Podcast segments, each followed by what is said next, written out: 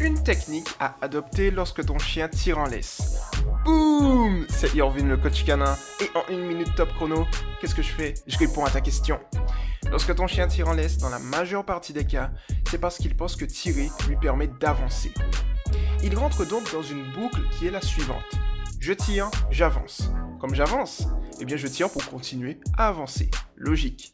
Comme pour lui, avancer est une récompense, il comprend très vite ce qu'il doit faire pour continuer à avoir des récompenses. Le but ici est de lui faire comprendre que tirer égale je n'avance pas. Pour ça, c'est tout simple.